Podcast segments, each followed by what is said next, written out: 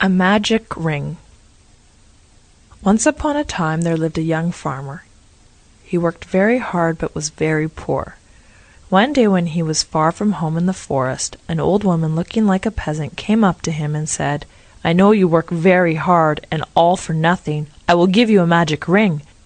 It will make you rich and your work won't be in vain. When you turn the ring on your finger and say what you wish to have, you'll have it at once. But there is only one wish in the ring, so think carefully before you wish. The astonished farmer took the ring given to him by the peasant woman and went home.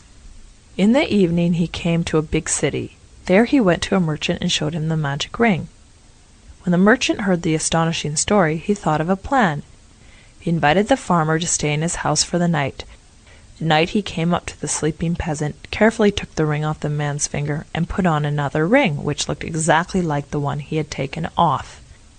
In the morning, when the farmer had gone away, the merchant ran into his shop, shut the door, and said while turning the ring on his finger, I wish to have a hundred thousand pieces of gold. And down they came on his head, shoulders, and arms, like a rain of gold. The frightened merchant tried to get out of the shop, but in vain. In a few minutes he was dead. When the farmer returned home, he showed the ring to his wife. Take a look at this ring, he said. It's a magic ring. It will make us happy. The astonished woman could hardly say a word.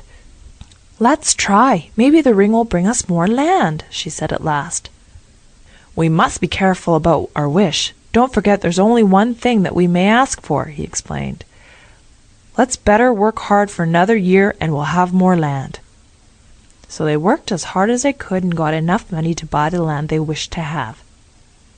Then the farmer's wife thought of asking for a cow and a horse.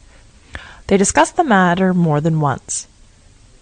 My good wife, said the farmer, we shall get a horse and a cow without the ring. They went on working hard for a whole year and again bought the things they wished to have. What happy people we are, said the farmer. I don't understand you, answered his wife angrily. There's nothing in the world that we can't have, and still we spend days and nights working as hard as before because you don't want to use your magic ring. Thirty then forty years had gone by. The farmer and his wife had grown old. Their hair became as white as snow. They were happy and had everything they wanted. Their ring was still there. Although it was not a magic ring, it had made them happy.